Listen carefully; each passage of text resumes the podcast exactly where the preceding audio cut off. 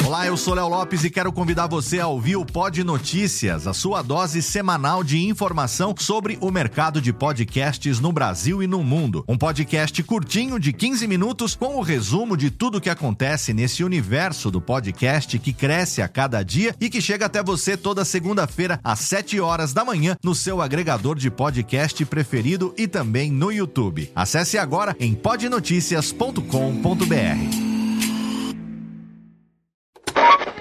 São 20 horas e 25 Sim, senhoras e senhores, está começando a partir de agora o primeiro Radiofobia. Hoje totalmente fenomenal, um programa especialíssimo apresentando para você. Radiofobia, senhoras e senhores! Incrível, espetacular, nunca antes da história das internets se imaginaria. Mais uma edição do Radiofobia, sim! Eu quero mais palmas hoje, não? Quero muito mais palmas, porque hoje... Está no ar o Radiofobia. Desde 2009, trazendo para o podcast o melhor clima do rádio ao vivo.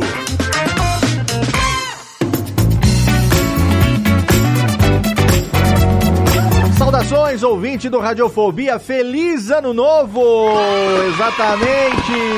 Estamos abrindo os trabalhos de 2023, logo no segundo dia do ano, hoje, segunda-feira, 2 de janeiro de 2023, o dia de lançamento desse episódio, nosso já tradicional crossover de ano novo. Esse ano recebendo Ricardo Alexandre do Discoteca Básica, o maior podcast musical do Brasil, para ele contar a sua história aqui pra gente. Então fica aí que esse programa tá fenomenal. Se você quiser na postagem do episódio tem o um link lá para você poder assistir o vídeo dessa gravação que, como sempre, aconteceu através de uma live no canal da Radiofobia no YouTube, youtube.com/barra Radiofobia. Se você ainda não é inscrito, vai lá, se inscreve, ativa as notificações para você poder saber sempre que um novo episódio for programado para a gente ter ali uma gravação ao vivo. A gente faz isso já há muitos anos e é claro, se você quiser, você pode participar também do nosso grupo de produtores, apresentadores e ouvintes de todos os podcasts da Radiofobia Podcast Network lá no Telegram de graça, tá? Não paga na dica t.me barra Radiofobia Network é o grupo para você poder participar ali no dia a dia, trocar ideia com a gente, mandar meme, vai ficar sabendo ali em primeira mão sempre que tem uma nova gravação agendada, vai receber em primeira mão também as vitrines com as artes dos episódios, além de ter contato direto ali no dia a dia comigo, com todos os integrantes dos nossos podcasts com vários dos nossos queridos ouvintes. São ali mais ou menos 300 pessoas, da última vez que eu chequei, lá no nosso grupo de ouvintes, produtores e apresentadores no Telegram. E ali você vai saber em primeira mão sempre que tiver uma nova gravação agendada. Por que, que eu estou fazendo isso aqui agora na abertura do programa? Porque a gravação com o Ricardo Alexandre foi um pouco mais curta do que de costume. Ele tinha um compromisso logo após a gravação. E a gente, é claro, não queria que ele se atrasasse, então eu não fiz o bloco de recados no meio do programa. E também não esqueci de chamar lá no final, então eu faço isso agora logo aqui nesse comecinho, porque além desse recado que eu já passei, eu quero aqui, é claro, divulgar o nosso parceiro de hospedagem de quase 13 anos de parceria, sim, HostGator. É um dos melhores serviços de hospedagem do mundo. E não por acaso, desde 2010, você não tá ouvindo errado não, desde 2010, todos os meus sites estão hospedados lá no meu servidor dedicado em HostGator, que você também consegue assinar com até 45% de desconto. Tem planos de hospedagem para todo tamanho de projeto, servidor dedicado, VPS, servidor compartilhado, tem para todo mundo. E você, é claro, pode garantir até 45% de desconto sendo nosso ouvinte. Se você quiser, é só você entrar lá no nosso site radiofobia.com.br barra podcast, vai lá no rodapé da página, você vai encontrar ali um banner escrito hospedado por HostGator.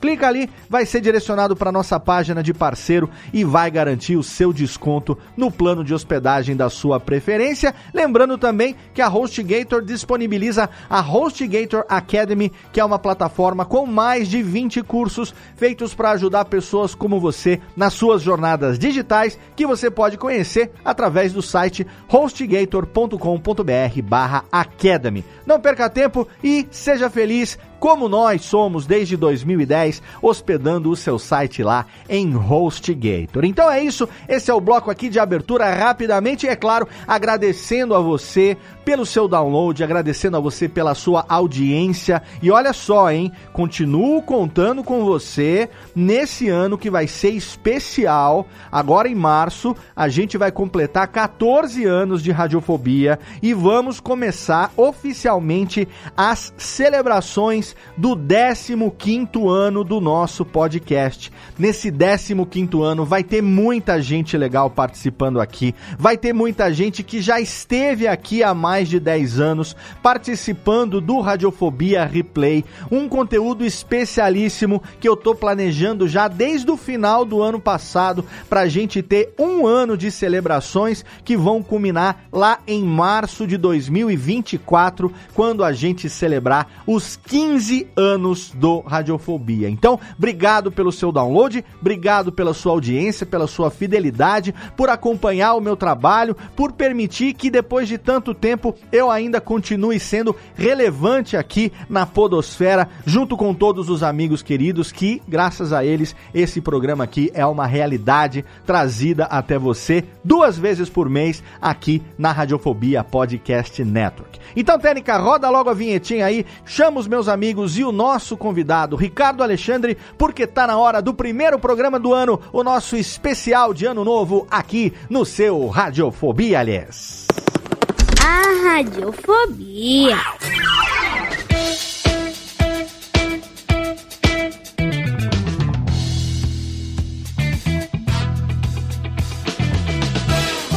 Saudações musicais, ouvinte radiofobético, eu sou Léo Lopes e tá no ar pela Radiofobia Podcast Network, o primeiro Radiofobia de 2023, senhoras e senhores, exatamente, não, quero muito mais palmas, sim, porque agora chega também, o Rubens e Jorge chega, chega, falso, falso, falso, Rubens e Jorge estão falsos demais. Estamos publicando esse programa já no comecinho do ano, dia 2 de janeiro de 2023 e estamos começando com o pé no peito, porque você sabe que tradicionalmente o último programa do ano e o primeiro programa do ano são crossovers com podcasts que a galera, os ouvintes do Radiofobia pedem. Principalmente esse ano a gente teve lá uma votação dentro do grupo da Radiofobia Podcast Network no Telegram e o podcast que está aqui representado hoje através do seu produtor, do seu apresentador, do dono da bagaça, foi um dos mais pedidos e a gente já tá desde o ano passado namorando para fazer aqui essa gravação. Tô muito feliz que ela tenha rolado como o primeiro podcast do ano, porque é um bom agouro, é sinal de que 2023 vem com tudo e para começar bem o ano comigo eu tenho diretamente de Santa Maria da Boca do Monte, minha querida Jéssica Dalcin. Olá, bebê, como está você? Feliz ano novo. Muito obrigada. Feliz ano novo, diretamente do, do pretérito do, do passado. Pretérito, né? do, pretérito do, futuro. futuro. Isso. Pro, tempo verbal de podcast, pretérito do futuro. A gente já tá falando de coisas que, né, no momento que estamos falando aqui, já aconteceram, mas não aconteceram ainda. Olha que mistério. É o, o programa de Schrödinger, né? A gente tá e não tá. O podcast então, assim, de Schrödinger, muito bom. Você me pergunta como é que eu tô, eu digo, eu tô cansada. É, mas só que não. Né? Exato. Né? Porque é ano novo, a gente está com todo gás, é, então vamos, não, vamos nos mas... projetar para o futuro. E você sabe que esse programa pode nunca ir ao ar, né? Porque entre a gravação e a publicação, sabe Deus da humanidade o que vai acontecer. Não sabemos. Mas se esse programa, pelo menos a gravação aconteceu, isso nós sabemos né? No YouTube está. Agora, se entrou no podcast, então fica aqui o meu agradecimento por ter você comigo mais um ano e o meu desejo de que o seu ano seja fenomenal, Jessiquinha.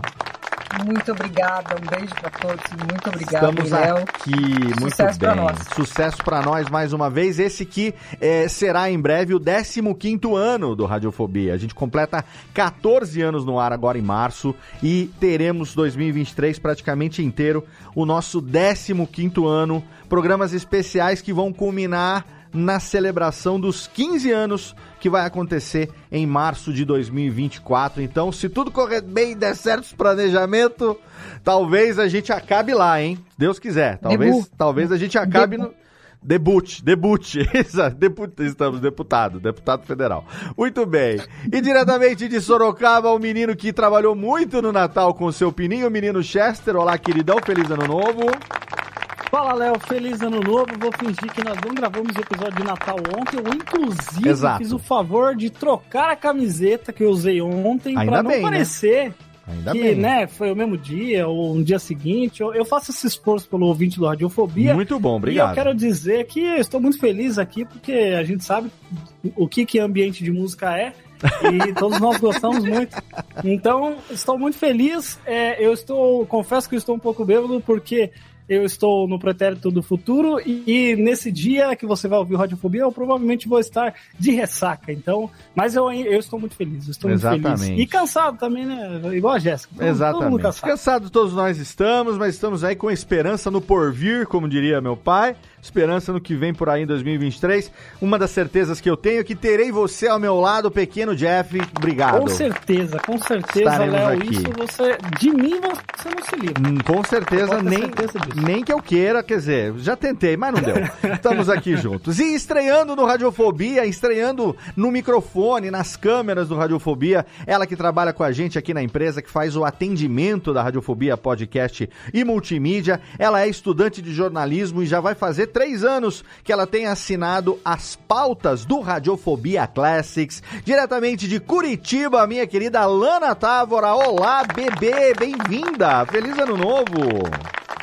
Oi, Léo. Oi, estimados ouvintes. Feliz ano novo pra todo mundo. Eu estou feliz, animada e apavorada em estar aqui. Ah, apavorado não Inclusive, veio me precisa. pedir dica. Falou assim, Jeff, o que, que eu faço? Meu primeiro radiofobia. Eu falei, menina, se vira, O se primeiro joga. Radiofobia você nunca esquece e a, a Lana, ela tá correndo sério risco, porque eu já fiquei sabendo que ela estará também no próximo programa, então se Ih, gravar três rapaz. seguidos... Ah, Se- não me chama... Não. Ah, tô brincando. obrigado. Se gravar três seguidos, vira integrante fixa, hein? Então, É quem sabe vai dividir bancada com a Jéssica aí pra, pra aumentar o time feminino do Radiofobia. Muito bom ter você com a gente aqui. Eu sei que você é fã do nosso convidado de hoje, então é muito legal ter você aqui com a gente, Lana. Obrigado, viu?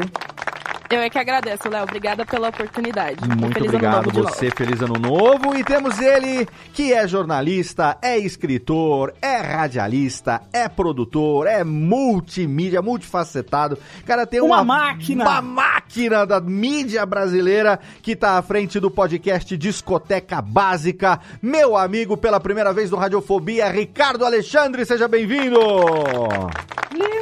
Aê, alegria, alegria. Feliz ano novo pra todo Hoje é dia 2, é isso, Léo? Dia 2? Dia, no feed vai entrar dia 2 de janeiro, exatamente. Entendi. Espero que tenha rolado tudo bem ontem, não é? É, né? A gente nunca sabe o que pode Esperamos que não tenha, dois, explo- dia- não né, dia explodido uma. Se não explodiu Barba- uma bomba na esplanada Barba, dos ministérios, viu? Se não, teve, Senhor, é. se não teve nenhum atentado, não teve nada, vai ser um ano excelente. Agora, Né? sabe Deus, não sei. Não Dia, sabe- dia 2 é o famoso primeiro dia do resto das nossas vidas. né? Exatamente, exatamente. E que seja um ano excelente para todos nós, inclusive, Ah, sim. principalmente para o Discoteca Básica também, aí na- que vai ter em breve sua sexta temporada. Vai começar com tudo aí a sexta temporada do Discoteca Básica. Mas antes de falar, Alexandre, do, do Discoteca Básica, a gente quer falar um pouquinho de você aqui pro nosso ouvinte incauto. Ricardo Alexandre. Ricardo Pô, Alexandre, Ricardo. pô, por que exatamente? Perguntinha de frente com o Gabi. Porque você tem mais de 25 anos de carreira como jornalista, né? Uma música. Tem história. O Jeff tá, em- tá on fire hoje. Ele tá fingindo que tá bêbado. é dois, né? Ele tá fingindo que tá bêbado mais eu pós-Réveillon. vou dormir. O Jeff, o. Jeff, o Jeff, é, se eu sou a Palmeirinho, o Jeff é o guinho do Radiofobia. Fica, ó, velha! Ele Eu fica. fico aqui, Ó, o- véia, o Léo é. fala assim, eu vou dar uma pegadinha na minha... Aí eu falo, faca? Faca! Exata- exatamente. Ô, Ricardo, você tem é, passagem por mídia tradicional, revista como revista Bis, revista Trip, Época e tal. Então, antes da gente Fora o trabalho no 89, como escritor, eu não sabia que você tinha feito, e explodiu a minha cabeça quando eu comecei a, a estudar um pouco melhor a sua biografia, que você é, foi premiado, inclusive, pela biografia do Simonal, que é um cara que eu sou apaixonado. O Radiofobia Ah, Classics, sim. Radiofobia Classics número 1 um é sobre o Wilson Simonal, foi, o- foi o, o artista. Fiz o piloto sobre Earth, Wind and Fire e o primeiro Classics foi sobre Simonal, não por acaso. Excelente, aliás, excelente. Obrigado. Claro. Pô, você ouviu? Muito bom. Da hora Ouvi, aqui, olha claro que o ouvi. coração quentinho que fica aqui agora. Porque eu Olha, tenho. você eu- tá sendo elogiado pelo homem que recebeu o prêmio Jabuti por esse. Exatamente. Eu tenho, eu tenho uma, fotografia. eu tenho uma lembrança afetiva do Simonal, porque É. quando eu nasci, a minha tia que cuidou de mim enquanto minha mãe estava na maternidade, ela me fazia dormir cantando Meu limão, meu limoeiro. Era a minha música de ninar, era a música que me fazia ninar.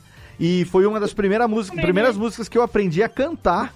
E eu Que demais. tenho uma paixão assim, é, é, e depois, obviamente, né, fui, é, depois de adulto, descobri a biografia, a carreira dele e tudo mais. Eu sou simplesmente apaixonado pelo Simonal, respeito total. Sou, ah, conheço, não sou amigo, mas já tive a honra de trabalhar com Max de Castro, com Simoninha.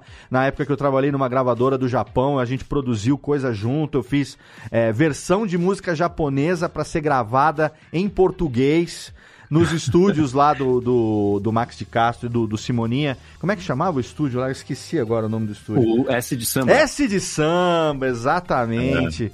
E então eu tenho, cara, fiquei explodiu minha cabeça quando eu fiquei sabendo que você era responsável pela Foi. biografia do Simonal, Nem Vem Que Não Tem. Então, conta um pouco pra gente aqui sobre essa sua, assim, primeiro, aquela perguntinha que eu faço pra todo convidado que vem aqui pela primeira vez é o Hum. seguinte, se quando você era pequenino, Ricardo Alexandre, não sei se você tem algum problema, qual, qual, a sua idade, falar pra gente, quantos anos você tem?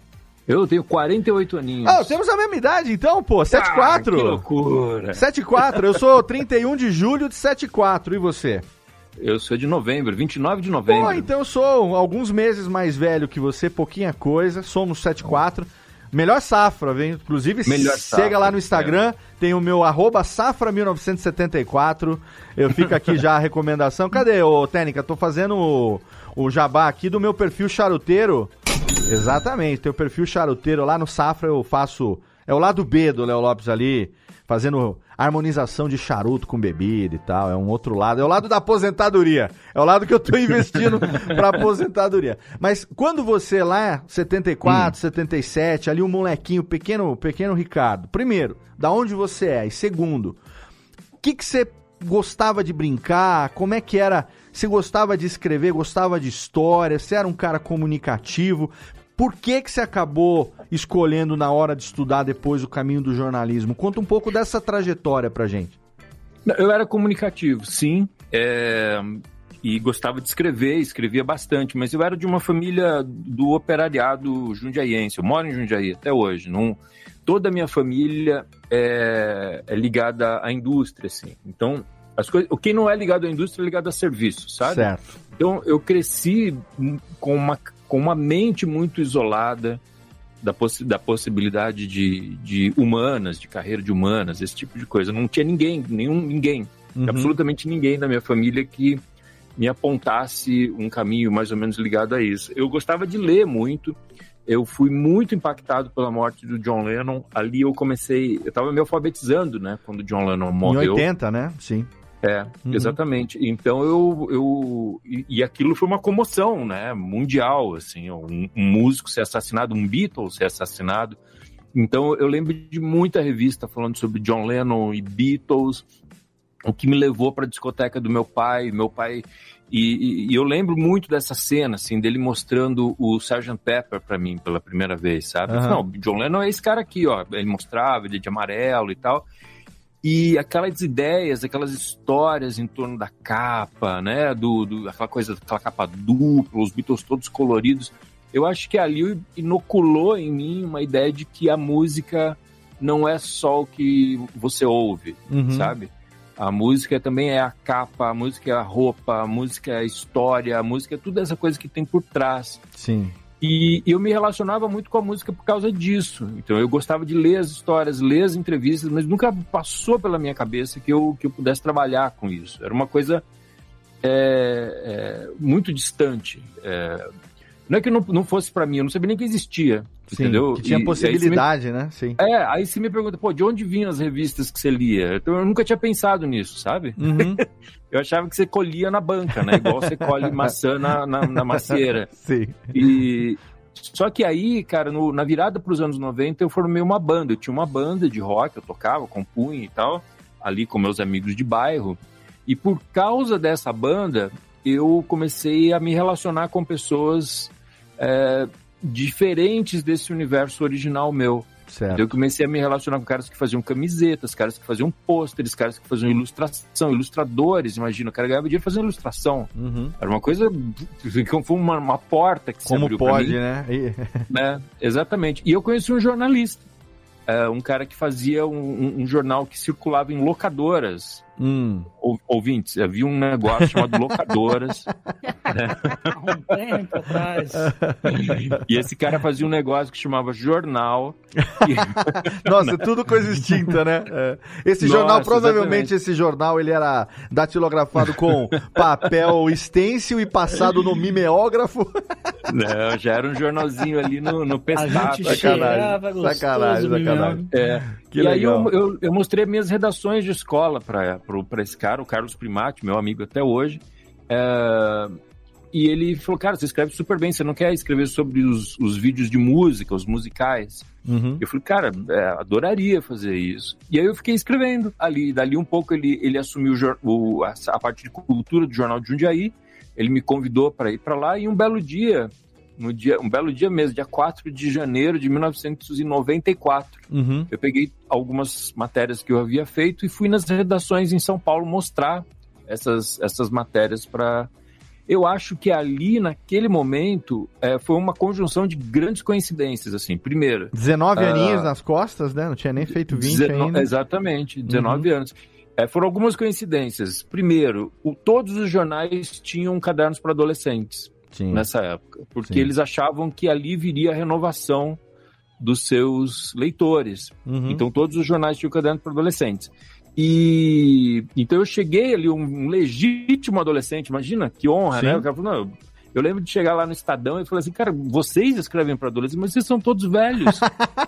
Né? Ó, O legal, o legal é saber que em 94, né, há 19 anos era adolescente, né? Hoje em dia, com 30, é adolescente.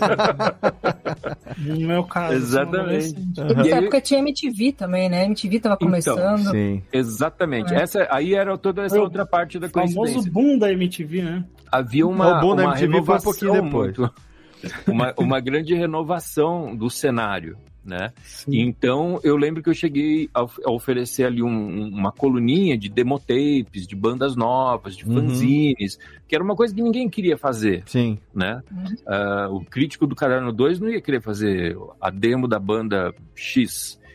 E, e, e por causa dessa coluna, eu comecei Nossa. a me relacionar com toda essa geração. Caderno né? de- de 2 do bandas Estadão, novas. você me trouxe uma memória também afetiva dessa época. Eu lembrei do jingle do, do Caderno 2, que era, um, era uma, uma versão de Teresa da Praia. Que era o jingle, então vamos, não podemos deixar pra depois. O que aconteceu tem no caderno 2. Cara, veio assim, vum, de repente na minha cabeça, bicho. Era o Roger e quem? Lembra? Não Tinha alguém que cantava com o Roger esse Cara, eu jingle. não lembro quem era, mas veio na É. minha cabeça, porque era, era o, a, a- a- uma das poucas, ah, digamos. Era de, era de quarta-feira que saiu o caderno 12, se eu não me engano? Tinha, Não, tinha o um- Caderno 2 era diário. Era diário? Que- É. e, e- e ele É, é até hoje. É até hoje, né? Mas naquela época lá, ele, ele fez história, né? Porque era referência, né? De tudo Era que bonito, acontecia, de, de cultura, a vida cultural tava no caderno 2, né? É, aí eu comecei a escrever. Então eu falava Que assim legal, das bandas cara. que ninguém conhecia, mas dali a muito pouco, em 94 a gente tá falando, Uhum. É, é, pô, aí eu ia nos shows, assim, com, e, ah, como é que é seu nome? Ah, meu nome é Marcelo D2, eu tenho uma demo aqui da minha banda, toma, o Planet Ramp. Nossa ah, senhora! Ah, vamos lá, vai ter um show dos Raimundos, vai ter um show do Skank, Chico Sainz, Nação Zumbi. Então, to, Charlie Brown to, começando todas, naquela Charlie Brown um pouquinho depois, mas todas essas bandas surgiram ali em 94. Caralho. E, e a gente cresceu juntos ali. Era, é, aquela é realmente a minha geração. O Miranda foi um cara que me deu muita força ali naquele momento, me mandava para os festivais. É, alinhamento enfim. dos planetas, né, é, cara? Tanto de ah, é, legal, assim, cara. Eu não, pela minha competência, eu não posso dizer que foi, não, cara. Rapaz, para com isso. Com certeza eu fui alvo de, de muita sorte mesmo ali, sabe? Uhum. De muita, muita coincidência ali, de alinhamento dos planetas. Cada aí a gente vê, é porque você engaja. Se compromete, é isso, é isso aí as coisas surgem. Com o Ricardo eu posso contar, entendeu? É isso. Mas daí É. você pensa, cara, você tem 20 anos, tá lá conhecendo uma galera que tá fazendo o trabalho no quarto de casa, gravando música. Você não pensa que você tá, assim, no- participando de um momento histórico, né? Que vai ser um negócio que vai estourar e vai ser conhecido por todas as gerações que vêm depois Uhum. dessa. Você não pensa esse tipo de coisa. Não, até porque, Lana, naquela época tinha uma ideia, assim, de que outras gerações surgiriam, Uhum. né? Então a gente estava só esperando a hora de surgir a nova Legião Urbana, de surgir o novo RPM, a MTV ia fazer isso por nós. E então era, era muito fervilhante. O louco é que acabou logo de seguida. Uhum. né? Ali por 96, 97, não houve essa, essa, essa, essa nova geração depois dessa. Então ficou cristalizado assim aquele momento é, como um, um- um- e aí a gente vê, né, olhando de longe assim, a gente vê um, um caminho que começa ali em 81, 82 e vai até 95, 96 como uma espécie de era da cultura pop, do rock brasileiro e tal. Enfim, aí é outro assunto, né? Mas foi assim que eu comecei. Foi assim. E aí eu fui aprendendo a fazer as coisas. Sim. Nesse caderno, nesse caderno que eu fazia, é, as pessoas acabaram me oferecendo mais coisas para fazer. Por exemplo, eu tinha era o caderno Zap, que era um caderno que saía de quinta-feira no, no Estadão. E, e acabaram me oferecendo uma, uma, um uma página, uma página inteira no, no caderno 2, de sexta- sexta-feira, de sexta-feira. Uhum. Imagina, um moleque que tinha um- uma página inteira. Só que não tinha ninguém para layoutar, porque era um trabalho extra ali. Ninguém queria fazer aquilo, ficar depois do horário fazendo. Cara, eu aprendi a fazer design ali. Eu, eu, eu tem tinha página que eu entrevistava o artista, fazia o logotipo, fa- fazia a ilustração e fazia o layout ali daquele troço. Então foi. Vendia o jornal. Fazia e, é, tudo, e se né? bobear, eu comprava depois também. Parece eu editando os podcasts aqui, depois eu fico ouvindo os podcasts que eu mesmo Isso, editei. é isso mesmo. aí foi isso. E aí depois, ah, dali eu saí para fazer um projeto das organizações Globo já internet. Depois eu saí dali para fazer a usina do som. Mas aí você, deve nesse meio, bem, ne- né, Léo? nesse meio você foi fazer faculdade de jornalismo ou sua formação foi toda trabalhando? Como é que foi Foi toda trabalhando. Naquela época tinha aquele troço de você requerer o MTB ali, né? No Ministério do Trabalho e tal. Sim, por direito Foi assim adquirido eu me- por trabalho, né? Comprovando o trabalho, né? Foi, é, foi assim que eu me legalizei. E, e, e também eu dei muita sorte de que eu fazia caderno semanal, né? Uhum. Isso foi muito legal, porque tinha muita gente ali que me sentava do lado ali e falava assim, cara, isso aqui não é um absurdo isso que você fez, vamos fazer de novo. Ah, É, esse pô, legal. título, assim, tal. Então, eu, eu fui muito... Eu acho que se eu, se eu caísse ali num caderno diário, eu não, dar- não duraria 15 dias, cara. Eu acho que você, você viveu uma, uma oportunidade que muito pouca gente viveu. Assim, muito pouca gente não, mas eu quero dizer que foi no, no momento certo, né? Porque hoje a gente vive uma época onde não existem mais as redações, não existem mais os jornais, esse, esse tipo de coisa já não existe mais com certeza dessa maneira. E você ter a oportunidade de aprender com quem fazia isso no dia a dia é uma coisa que dificilmente vai acontecer mais daqui pra frente. É, a gente ouve algumas histórias. Eu não quero aqui puxar nenhum tipo de, de marxismo estrutural longe de mim, Uhum. mas. Até que eu vou É. pegar a foice aqui. né? Pega, pega a força. mas, mas a verdade é que essa ideia estruturante de classe social, o Brasil é feito para que a gente não se mova, né? Uhum. Dentro das classes sociais. Sim. E, e não era para eu estar aqui. Uhum. Essa que é a verdade. Não era para eu tá, ter feito livro, não era para eu ter feito documentário, não era para eu ter feito nada disso. Era para eu estar Sim. trabalhando numa fábrica, entendeu? Uhum. É, é, e por uma loucura, assim, eu como uma pessoa religiosa, alguém que acredita na mão de Deus, assim, Sim. eu acho que eu fui uma das pessoas que, que é um exemplo de gente que conseguiu furar a bolha.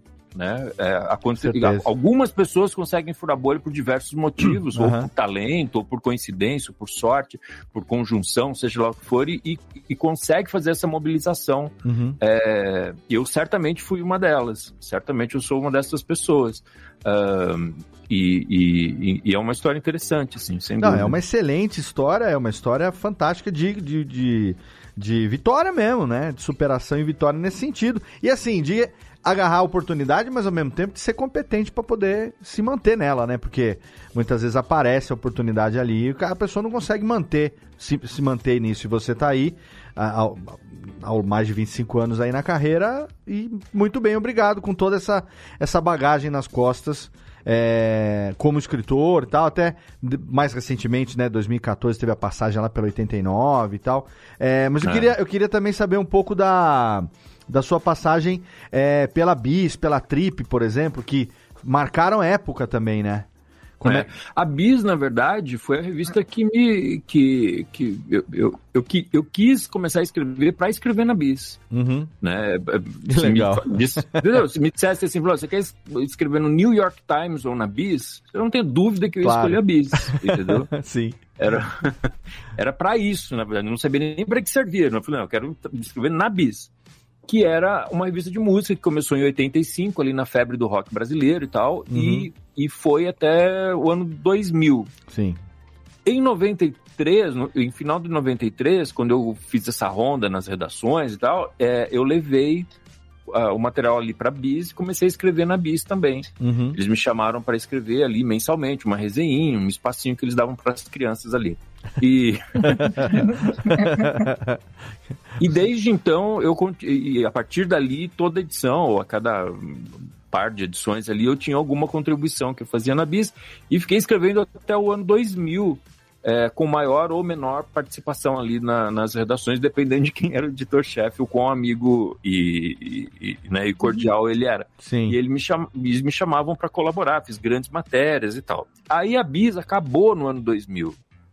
No ano 2000 a revista foi descontinuada e foi quando eu fiz meu primeiro livro, O Dias de Luta, sobre Uhum. o rock brasileiro dos anos 80. A Bis era um assunto do livro. Certo. Eu falava ali sobre como a redação foi feita, estudei muito a Bis, peguei tiragens, conversei com os editores, todos eles e tal.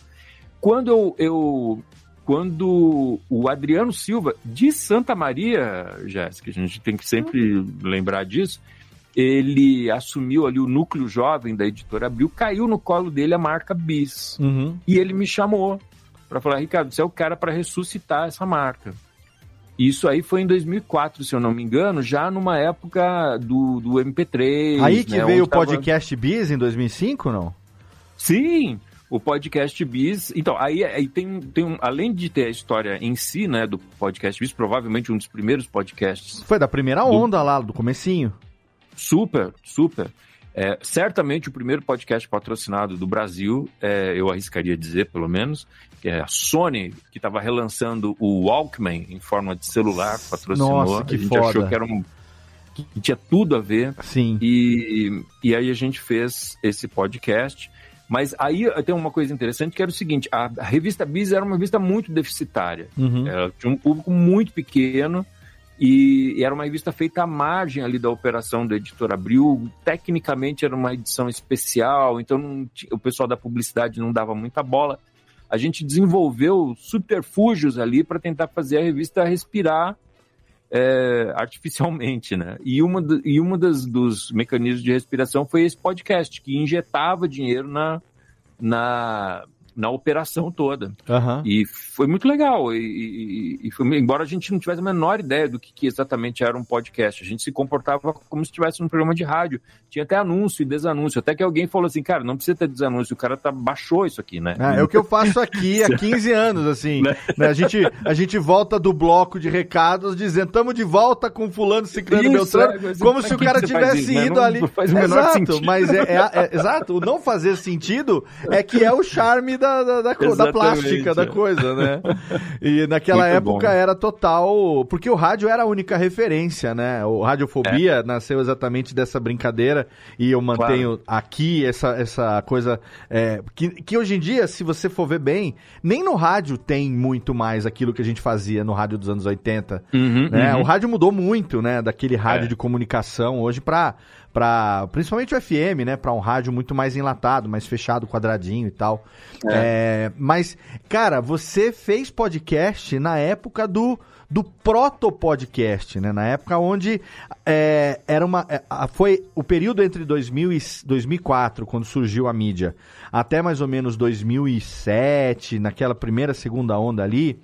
Foi um período Era, de. era a idade média, né? A idade média do podcast. Só tinha é, mato. É, não, então foi um período de muita experimentação, porque o próprio Billy, que começou naquela época, né, que, que eram pessoas relacionadas à música que resolveram fazer podcast, né, nosso, o maestro Billy, nosso amigo, um dos pioneiros aí do podcast brasileiro também, o próprio Danilo Medeiros e tal, é, falam muito sobre isso. Naquela época a gente só queria aproveitar essa tecnologia que era em áudio, porque tava tendo esse boom do MP3 e tudo mais, e, pô, um Walkman sendo lançado pela Sony no formato de celular, que tocava essa mídia, que colocava ela na mão das pessoas, numa época que isso só foi se popularizar mesmo mais de uma década depois, cara, foi uma, um, um projeto, digamos, por mais que não soubesse o que estava fazendo na própria mídia ali, visionário, né? Porque É, e- tentativa, E tem um, né? Tem um pregresso, tem uma pré-história da pré-história, que é o programa Rádio Bis. É um programa que eu só descobri que existia depois de entrevistar as pessoas da, da, da redação que fizeram. a- era, um, era um programa em syndication que a Bis tinha na década de 80. Caraca. ah, com, com trechinhos das entrevistas, com, com imagina, os, os correspondentes, né? Sim. Mandavam áudios e tal. Não sei o quanto durou, eu consegui ouvir alguns, é, mas era uma história pregressa que a gente usou ali no mecanismo de venda. Assim, a gente quer Aham. que o podcast Bis seja o novo Rádio Bis, né? Era uma coisa assim. E, e sim, fazia muito sentido, fazia muito sentido, sim, o, o, o podcast. A gente gravava lá no estúdio Sonzeira dos amigos Alexandre Caparrós e Alessandro Delicato Uhum. e que também eram da turma dos anos 90, eles eram da banda Professor Antena. Caraca, então, tava- professor Antena! É, tava todo mundo entre amigos. Nossa, quais décadas que eu não ouço esse nome do, do- da, da banda, bicho. Desenterrou o professor Antena. Os caras eram donos do estúdio que vocês gravavam podcast lá, é isso? É, exatamente, amigos queridos ali, muito bom. Caraca, que legal. E, e- e- e daí, é, como, que, como que continuou depois, assim? Porque o, o livro do, do Simonal foi só em 2010, né, que você foi... Como é que É, pintou eu, já- essa... eu já tinha o livro Dias de Luta, né? Como eu falei, que foi, foi por causa do Dias de Luta que eu fui chamado para trabalhar na O BIS. Aí rock, aconteceu- o Brasil e o rock dos anos 80, né? Exatamente, é de 2002 esse livro. Tá. Aí, o que, que aconteceu? Aconteceu o seguinte, eu, com o fim da BIS, eu entendi que eu não queria ser mais conhecido como jornalista de música. Eu achava que isso era, um- era um- uma coisa que estava problemática, era uma coisa que estava funilando minhas possibilidades. Uhum. Então eu fui lá na editora Globo, que estava passando por uma reformulação editorial gigantesca ali, e eu, eu me ofereci, falei, olha, a revista Bis está para acabar, vocês podem achar que eu estou feliz ali na revista Bis, eu estou mesmo, mas a revista não vai durar mais muito tempo.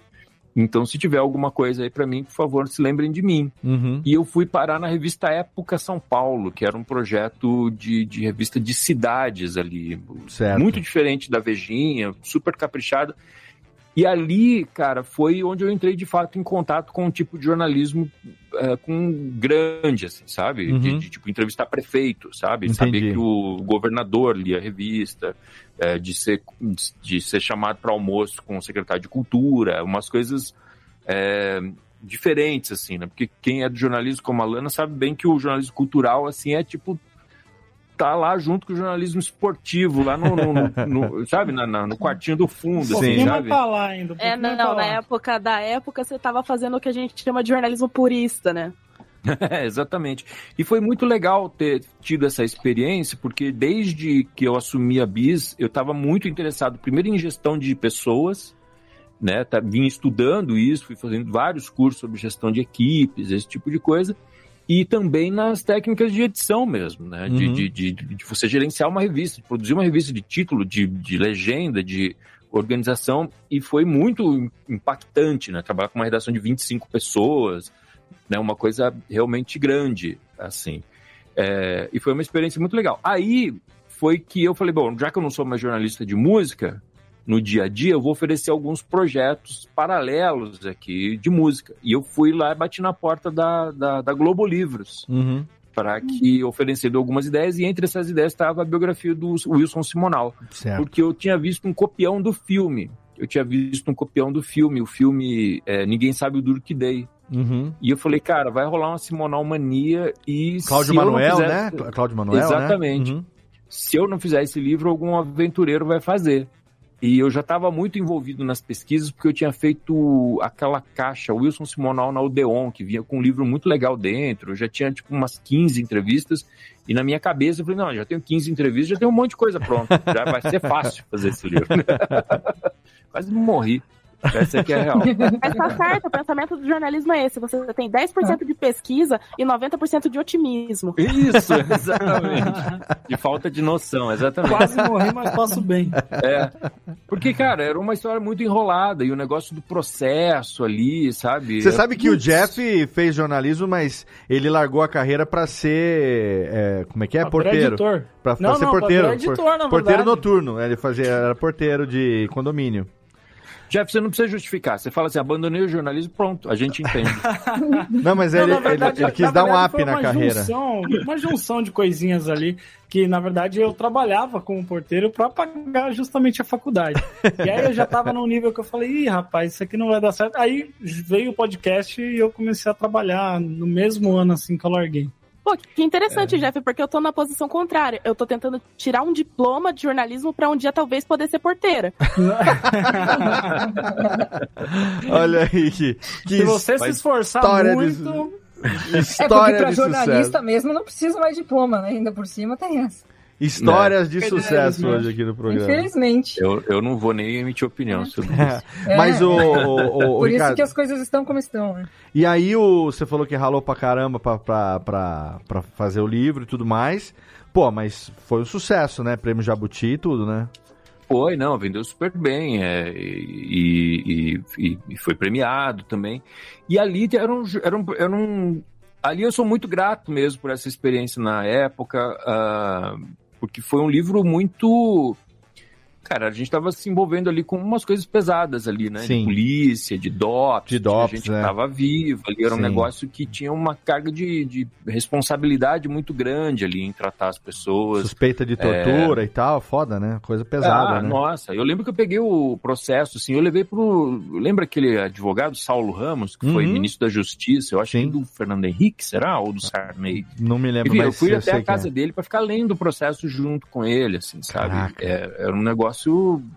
E, e ele não era nem entrevistado, né? Ele era, Aham. ele era, um, ele era um, um- alguém que era uma fonte ali, que, enfim. E, então foi um livro muito que eu acho que ele só existe do jeito que ele existe porque eu tive essa, essa, essa experiência e essa, essa né, esse preparo do jornalismo vindo de um jornalismo de política, de cidade, esse tipo de coisa que me, me calçou ali para isso. E, obviamente, né, o, todo o jornalismo cultural, que eu acho que é um livro pop, é um livro legal de ler. Assim, né? Cara, que legal, bicho. O, o- o- no, no, no filme que teve adaptação recentemente, é, procuraram você? O, o, o livro teve alguma. Foi usado como fonte lá? Você chegou a ter contato com a produção do, do filme e tal ou não? Sim, meu nome tá no crédito. Eu levei minha mãe pra, pra ver pra, no cinema e falei, olha lá, mãe, vai aparecer, vai aparecer. Eu falei, não, apareceu. Aí. Ah, que legal, cara.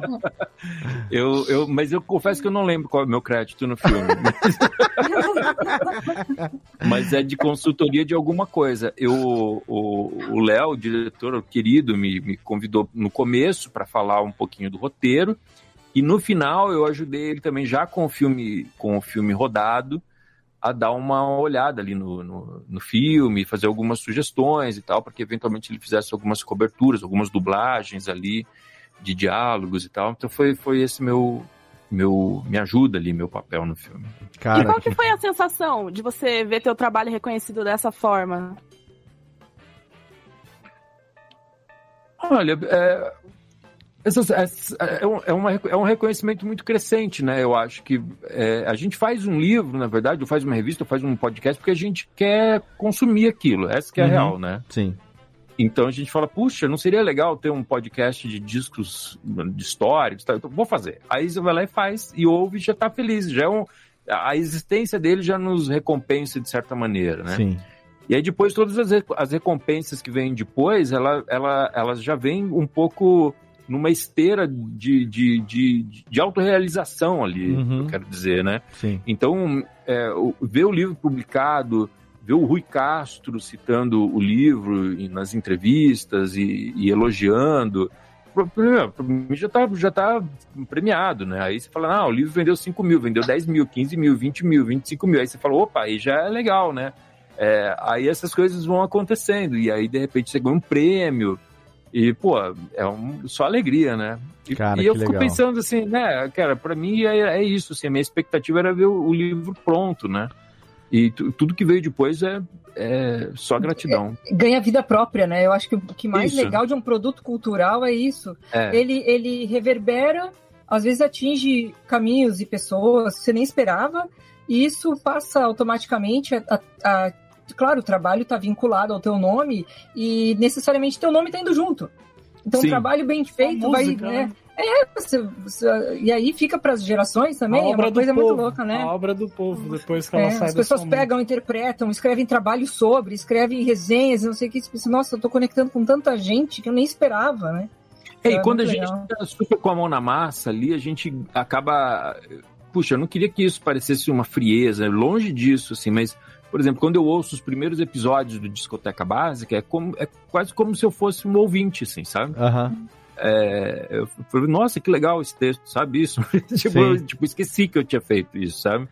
É, porque é- também é muito texto, é muita produção, assim, né? Sim. E às vezes eu pego o livro para ler e reler, né? Agora eu espero que saia uma nova edição ali do Dias de Luta, tô trabalhando... Pô, numa- tomara. Legal. É, numa visão revista, atualizada. O, o- a, a biografia do Simonal tá fora de catálogo, então Uhum. é um... É um projeto para breve, assim, trabalhar numa reedição e tudo. Então, Uhum. é bacana. E aí teve também em 2013 o esse, esse título eu acho muito ótimo. Cheguei bem a tempo de ver o palco desabar. é excelente, né? É, E- foi- Qual foi a É. história desse livro? Que esse livro ele conta, ele, ele traz uma visão ali do seu início de carreira, né? De 93 É. até 2008, nesses 15 anos, né? Exatamente. Não, porque assim, muita gente falava assim, quando vai ter a continuação dos Dias de Luta? Eu falava, cara, nunca. Porque o, eu acho que a. A luta raiz do acabou, de nós Luta- perdemos. O nome vai ser. nome A luta acabou, livro o rock Dias de perdeu. Isso, vai ser É. Dias de Glória. Exato. Mas a verdade é que, assim, eu acho que o Dias de Luta, ele, ele só existe porque eu não era jornalista nos anos 80. Uhum. É, é, é parte estruturante do, do projeto. Sim. Né? Então, ele a história vai ali até 92, mais ou menos, o último capítulo fala de 1992, e eu comecei a escrever em 93, coincidentemente, na verdade. É, em 93 eu já estava trabalhando, e eu acho que uma das belezas do Dias de Luta é, é esse olhar de um observador comum, né? do, do cara que via pelo chacrinha, que ouvia pela rádio, que estava no interior, e, e- e eu falei, cara, então não vai haver uma continuação de Dias de Luta. Se houver, vai ser outra pessoa que vai fazer. Exato. Alguém que não estava lá nos anos 90. Aham. Mas aí eu falei assim, e se... e se eu contasse o período imediatamente seguinte, realmente me colocando na cena? Me Certo. colocando ali como um observador privilegiado. Um Aham. insider. Exatamente. É. E um insider muito insider, que era um menino que veio de Jundiaí sem, sem, sem saber nada. Ali. Eu, eu acho muito legal essa abordagem, porque vai, vai, vai mostrar a tua migração de persona também. Isso né? É. Amadurecendo e se, se adequando a esse ambiente novo, eu acho que é bem legal. É, o livro é exatamente isso. É. Ele é, é por isso que ele é, é. abertamente em primeira pessoa. Ele conta muito da minha experiência de observação e vai contando as coisas que esse personagem vai descobrindo, né? É, então ele é, ele é isso, né? Tanto que o, o, o nome do livro ele é metafórico, né? Ele fala do, do desabamento da indústria fonográfica, uhum. mas ele é literal também, uhum. porque é, um dos capítulos fala sobre o festival Junta Tribo, que era um festival alternativo que tinha em Campinas, no observatório da Unicamp. E, que, e aí o capítulo conta essa história, né? De que eu fui lá para cobrir o festival, fui eu, o André Forastieri e o Fábio Cobiaco.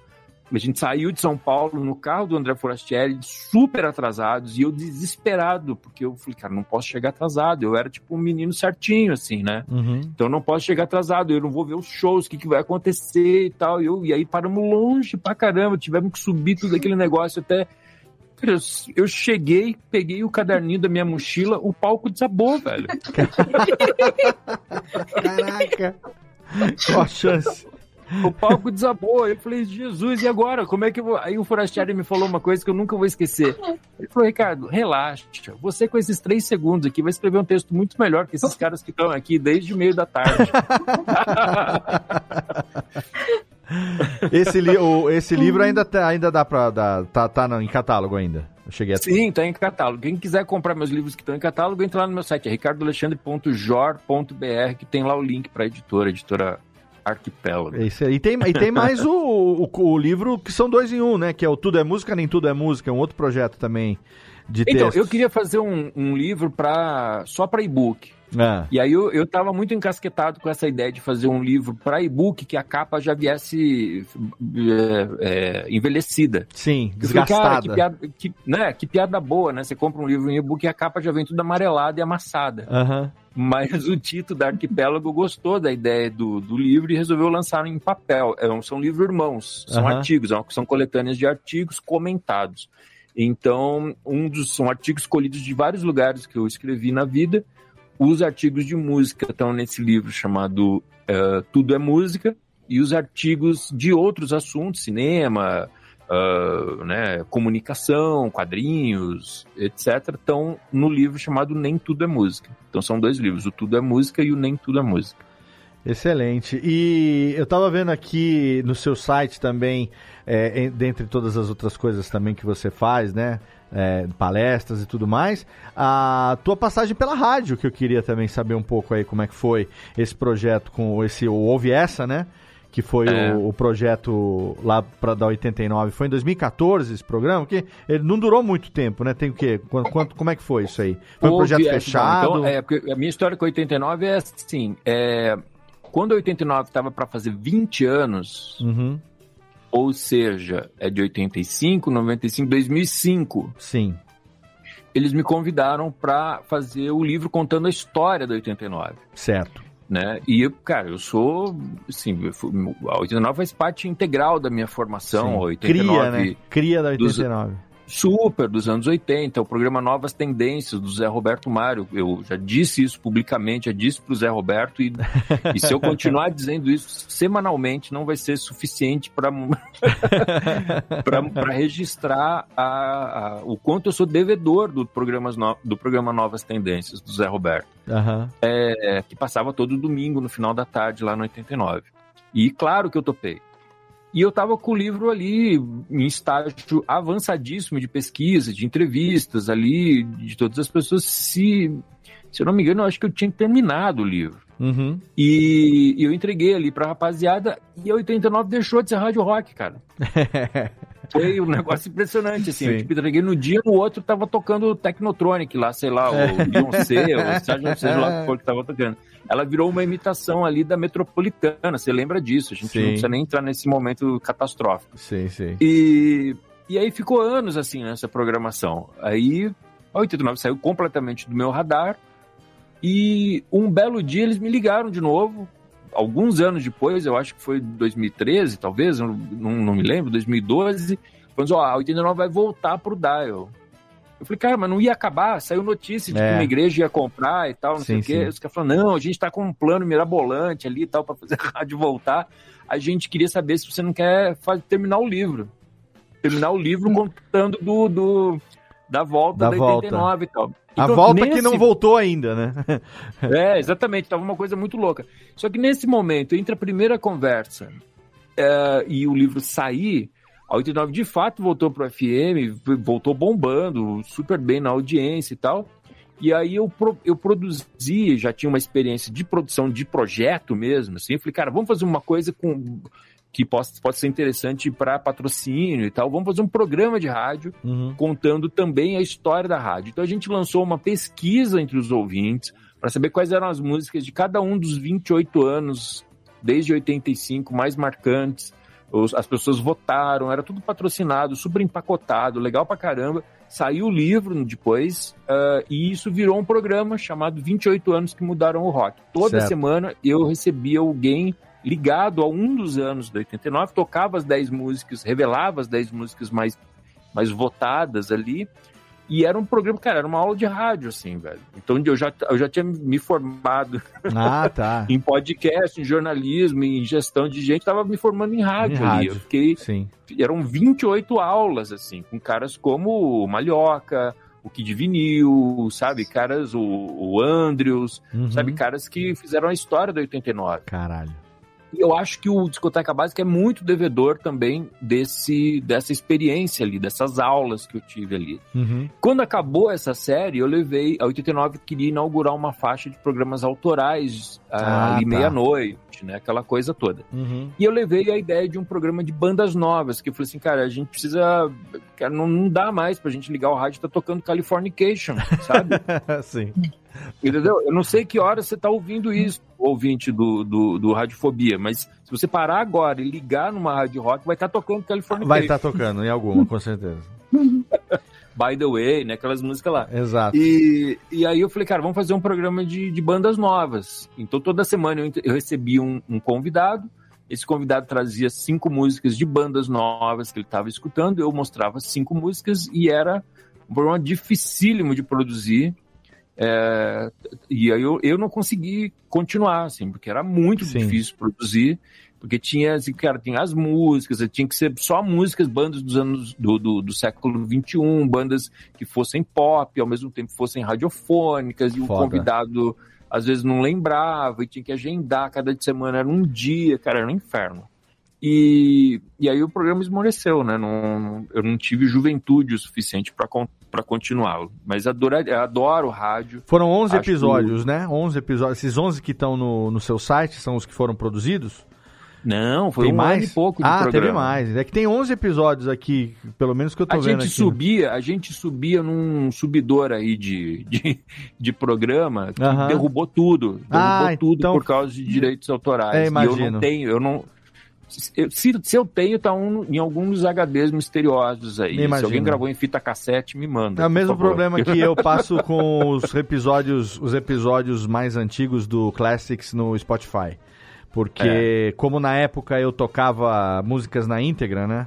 A gente ah, não tinha. ouvi você falar dessa história. A gente É. não tinha uma preocupação com o direito autoral no nível que a gente tem hoje. Então, é, eu- eu- os próprios primeiros programas, mai- muitos estão lá, outros caíram, porque à medida que entrou no Spotify, os detentores dos direitos, obviamente, chegam lá e falam: você está usando a minha música sem a minha autorização. Se você não provar que tem autorização, eu te derrubo, derruba, derrubou, acabou. E Ah, tudo acabou bem. o podcast, moleque. E tudo, Não não, e mais, tudo cara. bem, eles estão no direito deles, entendeu? Então, tipo, É. se você for ouvir no feed direto, todos os episódios estão lá.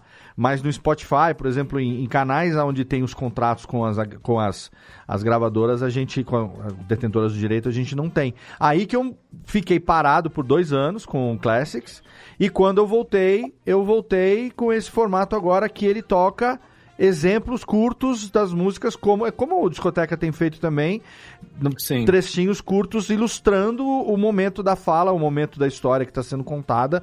É, e aí eu criei, crio para cada episódio uma playlist no Spotify. Aí sim, de todas as músicas que foram citadas no programa, boto a íntegra no programa no topo da playlist. Quem quiser vai lá e ouve o programa e as músicas todas na sequência, né? Então É. é um jeito de não morrer a atração, mas ainda assim ele perdeu um pouco daquela característica original que que tinha. É, e aí eu entro aqui, eu sei que você tá aí hoje também com um compromisso daqui a pouquinho, então Hum. eu quero seguir a agenda como combinado. Não podemos deixar de falar aqui, é claro, desse podcast que no momento da gravação desse episódio aqui conta com 76 áudios nos seus agregadores, que é Discoteca Básica. Ele nasceu ali em 2020 e eu quero saber, desde do, do primeiro programa, a gente tem ali um pilotinho que foi ao ar em agosto de 2000, 31 de agosto, para ser mais exato, de 2020. Se eu tiver errado, você me corrija, por favor. Hum, é isso aí. temos ali o programa da, primeiro, da primeira temporada, que foi é, sobre o Pet Sounds do Beach Boys, que é um álbum de 66, até o mais recente, no momento da gravação desse episódio, que foi, é claro, Thriller de Michael Jackson, que acabou de completar 40 anos aí, e inclusive episódio obrigatório para qualquer pessoa que se diga amante de música. Esse episódio que tem conta com a participação ali do João Marcelo Bosco, ele assim muito legal como a relação dele dele gostar do Do ah, Quincy do Jones. Quincy Jones levou ele a, a, a gostar do Michael a gostar do Michael Jackson foi muito foda então assim vamos lá agosto de 2020 no meio da pandemia né? Então já estávamos ali no olho do furacão. Assim, quem ouve o podcast Discoteca Básica, como eu, a, quando, a cada episódio que sai, a gente já tem a impressão de que ele já tem 10 anos no ar. E é um programa que recém completou dois anos. E, É. e já tá em cinco temporadas, são 75 programas. Então, cara, eu quero saber da onde que veio a ideia do Discoteca, da onde que veio a ideia de voltar pro áudio aí e por que o podcast nesse momento da tua carreira. Cara, eu acho que são vários caminhos que levaram ao Discoteca Básica. Eu acho que um deles é o que eu, que- eu queria fazer um podcast. Certo. Eu, eu falei, cara, eu, eu acho que eu preciso entender essa linguagem. É, eu- em certo momento eu queria entender os youtubers. Eu lembro, Uhum. eu lembro que eu fiquei semanas Missão assim, com um caderninho. Queria entender os. O que, que é mais difícil, É. entender os youtubers ou os bolsonaristas? Não sei, porque é um mistério. Entender os TikTokers agora. Entender a É, motivação então, dos youtubers é Temos uma difícil. TikToker aqui, ó. Temos uma TikToker aqui. Só pior, é. Temos mesmo. Falando Infelizmente, Inclusive, infelizmente eu sou TikToker de produto, eu produto, produzo, perdão, conteúdo musical pro TikTok. Olha Ah aí. E tá é muito bom, hein? Assisto todos. Mas e aí, você imagina, Ricardo? Você- eu, é. eu, eu, um cara já tinha passado dos 40, já falei, cara, eu preciso entender, eu preciso do- tentar dominar, ou pelo menos dialogar com essas linguagens de comunicação. E eu lembro de ficar vendo, assim, com um caderninho na mão, assim, sabe, os youtubers, tentando, eu falei, cara, e eu saía semanas, assim, sem ter anotado nada, sabe? Aham. Eu falei assim, cara, eu- aí eu falei assim, cara, no não- começo do caderno tava escrito Fala galera. Só, só isso. cara, é como falei- todo mundo começa. né, tomar banho de Nutella, né? É, empurrar a minha avó do avião. Enchi 10 mil bexigas com slime e olha no que deu. Isso. Atropelei meu irmão. Olha que. É, aí eu falei, cara, não é pra mim. Rasguei a folha e joguei fora. Aí eu falei, cara, eu quero, eu eu vou fazer podcast. Aham. Era minha, minha, minha outra tentativa. Imagina, Eu falei, não, eu quero, eu quero entender isso. Pensei em Ai, vários ai. projetos de podcast, Aham. mas todos esbarravam nessa ideia de ter outras pessoas. E eu já tinha vindo de algumas experiências muito frustrantes de tentar fazer é, projetos e, e- e eu falei que eu quero fazer um projeto que eu consiga fazer sozinho, que eu não dependa de outras pessoas. Então eu realmente fiz o discoteca básica completamente sozinho dentro do quarto, fazia o texto, fazia a edição. é. Eu falei, agora eu tenho que aprender a mexer no Audacity, cara. Não tem jeito, é agora. Foi os Aí- anos 90 tudo de novo, né? Era a impressão, o texto, a venda, a compra. Isso, Olha aí. exatamente. Os ciclos, né? É. E aí, aí outro, outro. Até que alguém me falou, cara, mas você já fez podcast? Eu falei, não. Ele falou, claro que fez, cara, podcast da Bis. Eu falei, putz. É eu mesmo? preciso usar isso a meu favor. Uhum, claro. Um dos primeiros podcasters do Brasil está de volta, né? Aquele negócio. E aí, enfim, aí isso, isso era um ponto. O outro ponto era assim: para que, que serve o jornalismo musical hoje em dia? Sabe? Essa Uhum. era uma discussão, eu acho que é uma discussão latente, uma discussão muito importante. Sim. Porque o, a verdade é que o jornalismo musical, quando eu lia revista musical, servia para eu me relacionar com discos que eu não, não tinha condição de ouvir. Certo. Aham. Entendeu? Sim. Então o cara falava assim: olha, o Velvet Underground, não sei o que. Eu falava, ah, Velvet Underground, né? Aquela coisa, como será que é isso, né? Ah, porque o Bowie tem um disco que ele tá de mulher na capa. Eu falei, ah, ele tem um disco que tem uma mulher de capa, né? Aí eram coisas que a gente não, não tinha acesso, cara. Sim. O Léo, né, sabe disso. Você entrava numa loja de disco, Nossa. tinha o disco da novela, o disco do Simple Minds, o disco do Sig Sig Sputnik e acabou. Sim, sim. Era o que tinha, entendeu? A Era o gente disco- queria comprar CD do Rancid É. e nos mostravam do Hanson. Porque nunca ouviram falar. E a gente, não, cara, não é isso que eu tô fazendo. Olha, você falou um negócio, eu tô com uma caixa de vinil aqui que eu peguei da casa do meu pai, que ficou rodando mais de 20 anos.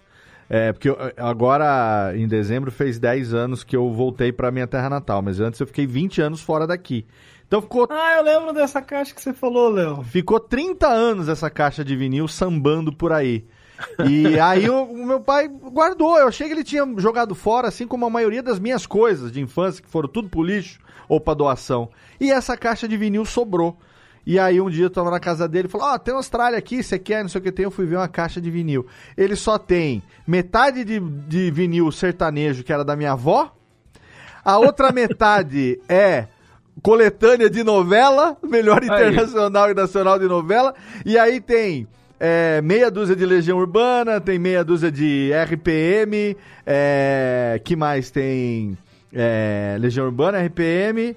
É, Capital Inicial, aquelas músicas que. Os, os meus Ô, discos, né? De, aí tem, tem Pet Shop Boys, tem, tem Information e tal, que era só o que chegava Vocês nós. ainda estão no lucro, rapaz, porque eu na minha casa, meus pais né, eram da igreja, a gente não ouvia música, e a gente tinha LP, a gente tinha, tinha o, o toca-disco. E era só disco do Irmãs Falavinha, Deus é demais. Aí, tipo, eu não, eu não ouvia isso- nada disso, entendeu? Não tinha música, Muito tempo depois. música secular na casa do Jeff, não entrava. Exatamente, não tinha. Mas e aí, Ricardo? Aí, Então, aí, aí essa, isso era um outro ponto interessante, Sim. né? Como é que eu faço jornalismo, jornalismo é, musical. musical Aham, para sim. pessoas que têm acesso a todos os discos do mundo imediatamente no Sim. seu celular, Exato. né? E Então- às vezes nem dá valor a isso, né? Porque Ah, muitas vezes. muito Claro que não. gente. Não dá mesmo.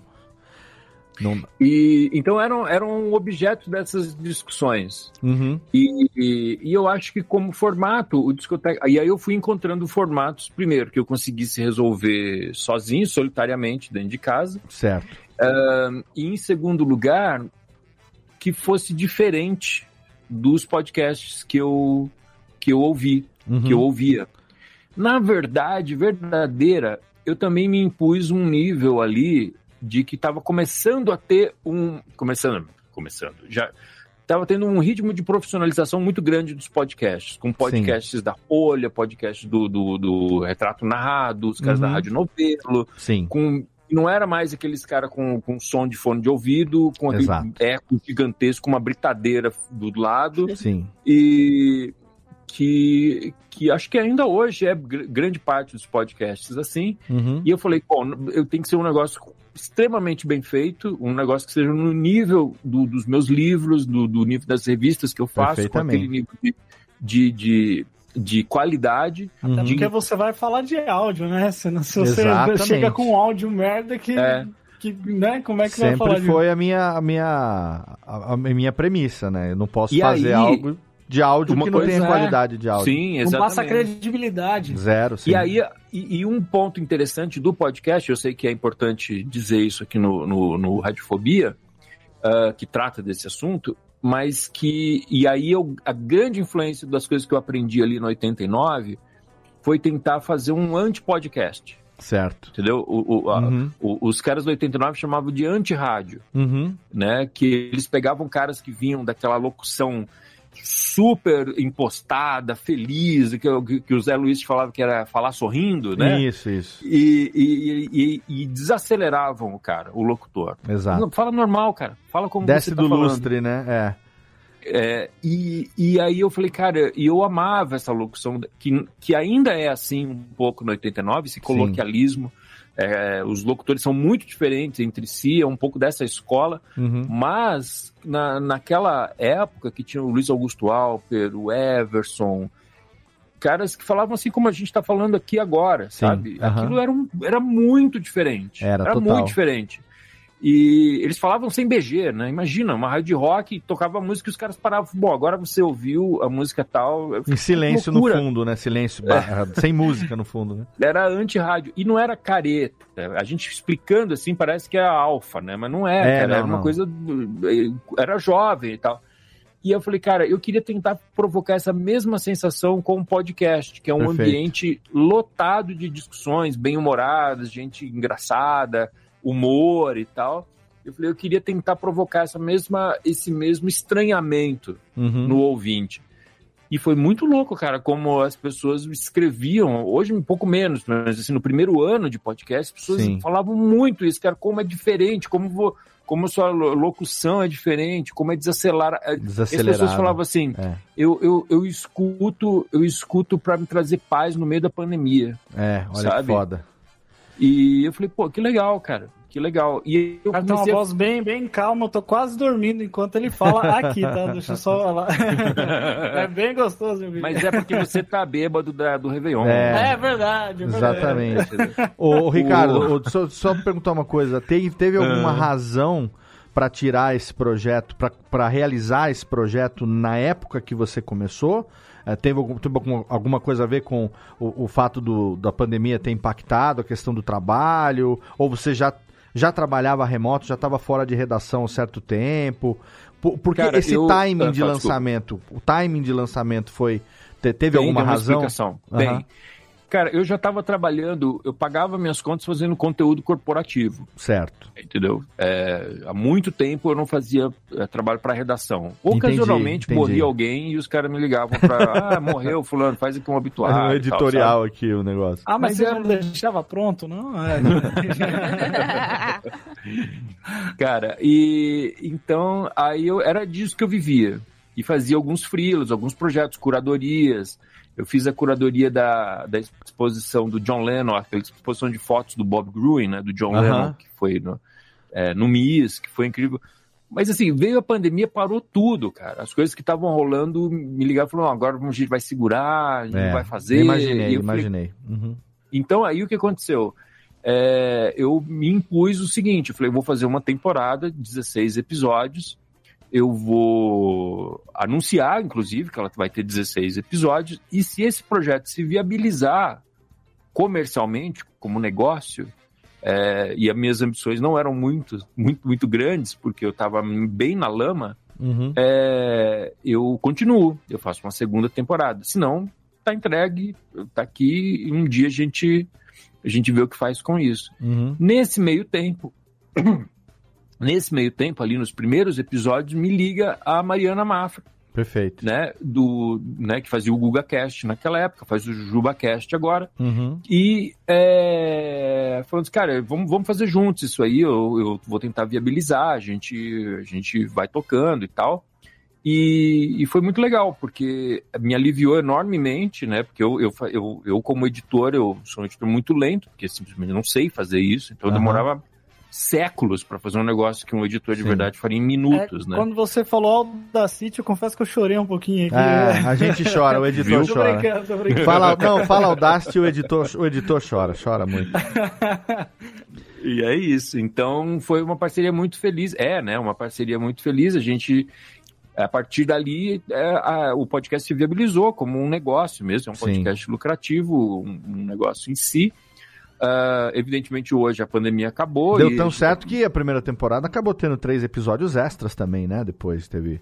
É, teve os 16 exatamente. e mais três extras, então acabou com 19 episódios, né? A primeira temporada. É, a gente tem os Zé, depois a gente fez a, a, série Discoteca Básica Apresenta, a gente fez alguns podcasts patrocinados também, alguns extras. Sim. Ou seja, é um negócio muito feliz e muito, muito bem sucedido, assim. Sim. É legal que a É. Mari também pôde trazer a experiência lá, é, enfim, a gente Musical, trabalha junto, né? a gente está junto há, há mais de 10 Uhum. anos, a gente trabalha junto com podcast e tal, mas ela tem muito essa experiência de relacionamento, então acredito que pôde trazer, agora lá com a Parasol, storytelling e tudo, né? É. Mas pôde trazer também essa questão do clube, né? De, de fazer, exemplo. de fazer as É. coisas fechadas para poder oferecer conteúdo premium para os apoiadores e tal. Isso tudo, puta, dá uma visão, uma profissionalização diferente pro negócio, né? É, e aí eu, eu acho que depois dessas experiências, eu acho que o ponto em que a gente está agora em 2023 é de o podcast se impor como mídia mesmo. Exato. Sabe? Como um Perfeito. veículo de mídia. Porque em do- o ano de 2022 foi onde a gente fez o nosso primeiro projeto offline, Uhum. que foi o livro Os 500 Maiores Isso. Álbuns Brasileiros de Todos os Tempos. Inclusive, essa semana não, essa semana não, porque nós tá- na semana da gravação desse episódio aqui, é. Na semana da gravação, ou seja, é, há 15 dias atrás. eu passado. fiquei muito feliz quando recebi o e-mail da editora Jambô com a É. minha notinha fiscal, ou seja, talvez nesse momento do, do feed estar indo pro ar eu já tenha os meus 500 maiores álbuns, os 500 álbuns brasileiros, como é? O título dos 500 Os maiores 500 maiores álbuns brasileiros de todos os é. tempos já deve estar na minha mão. E se não está autografado, um dia, quando a gente se encontrar, eu vou levar para você autografar para mim. Por favor, por favor. E aí a gente fez esse projeto e, cara, foi uma loucura, assim, porque o projeto, ele, ele, ele bateu a meta em menos de 24 horas. Cara, foi foda. Foi foda. E, e- e, na verdade, sim, a gente, a gente fez um, um desses episódios extra que você mencionou, era dizendo, olha, você, é, ouvinte do Discoteca Básica, manda teu e-mail que você vai receber com uma capa extra quando o financiamento começar. Uhum. É, só com essas pessoas já bateu a meta. A gente Foda. bateu a meta. Foda. Entendeu? foda. E aí a gente duplicou, triplicou, quadruplicou, e foi um projeto de 600%. A gente foi colocando as metas estendidas, capa dura, papel couché, foto colorida, sei lá o quê, e foi batendo tudo. Vinil, E- vinil, vinilzinho. O vinil também, exatamente. E quer dizer, e, e a gente bateu o recorde de projeto de música do, do Catarse, que é a maior plataforma de Que financiamento foda. coletivo do Brasil. Legal. Foda. Eu lembro que a É. gente tava pra gravar, na verdade, esse programa aqui, lá quando tava pra terminar o financiamento Nossa, coletivo. A, é. E aí a gente teve, tanto do seu lado como do meu, a gente não conseguiu, e agora a gente está fazendo isso no momento onde nós, apoiadores do projeto, se já não recebemos os livros, estamos aí vias de receber fisicamente Não. Começar o ano com esse livro na mão, né? Que é um, um É, projeto leitura das férias, foda. leitura das férias. Projeto então eu acho foda que, é- demais. que, é- que esse é o, é o momento, assim, de assim, a gente tem audiência pra caramba, e, mas a gente tem também um engajamento desse público enorme, sabe? É Uhum. um, a gente moveu essas pessoas para fazer o maior projeto de, de, de música. E, e isso me dá uma alegria muito grande, não só porque o projeto é bem sucedido, mas porque a coisa que eu mais ouço na vida é de que o brasileiro não gosta de, de falar sobre música. Poxa. Ah, não, o brasileiro gosta de, de- de ouvir música, mas conversar sobre música ele não gosta. E, e isso é, um, é uma, é uma, uma cajadada no meu coração, porque eu, eh, cara, então quer dizer que a minha profissão não serve pra nada. É uma Entendeu? besteira isso aí. Porque, porque, na verdade, sim, quem gosta de música não é quem compra muito disco, ou quem vai muito em show, ou quem vai em festival. Quem gosta de música é quem gosta de conversar sobre música É isso né? aí. E, e o que o Discoteca Básica faz, e o que eu os meus livros fazem, e o que eu, eu vivo para fazer é atribuir cultura à, à música. Sim. Falar, olha, essa música, o cara fez assim, o cara tava assado, ele queria fazer aquilo, saiu aquilo outro, a capa, o encarte, sei lá o quê. E, e- e é, é gerar essa cultura em torno da, da música, que você pode gostar ou não, esse não é a questão, é, é você reconhecer que há um que é um ecossistema, uma, Ah, e- né, uma coisa bonita sabe em uma volta coisa? disso. E sabe uma coisa, Ricardo? Uma coisa que eu sinto, assim, e, e eu quero falar isso pra você, é que eu não sinto no seu, na sua forma cultural de você falar, eu não sinto um elitismo musical, sabe? Porque Ah, a sim. gente vê muitas dessas pessoas que, que falam, ah, eu sou uh, crítico de música, o cara que né, fala que entende e tal, e existe um elitismo é, é, todo por trás disso, onde o cara ele só fala, não, isso aqui é música, você tem que ouvir isso aqui, isso aqui.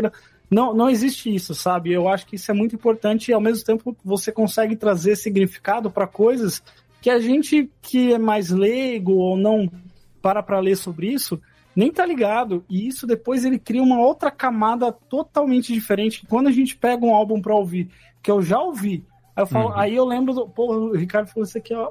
Caramba, ele dá um, ele dá um arremate a mais, assim, é muito legal mesmo. Pô, que, que, que alegria você me falar isso, Jeff, porque a maior realização possível é, é criar essa percepção mesmo nas, nas Sim, pessoas. Eu, eu, eu, a gente tem a mesma idade e, assim, é, eu não tenho background nenhum de que não seja de, de gostar de música, de, de ser apaixonado por música, né?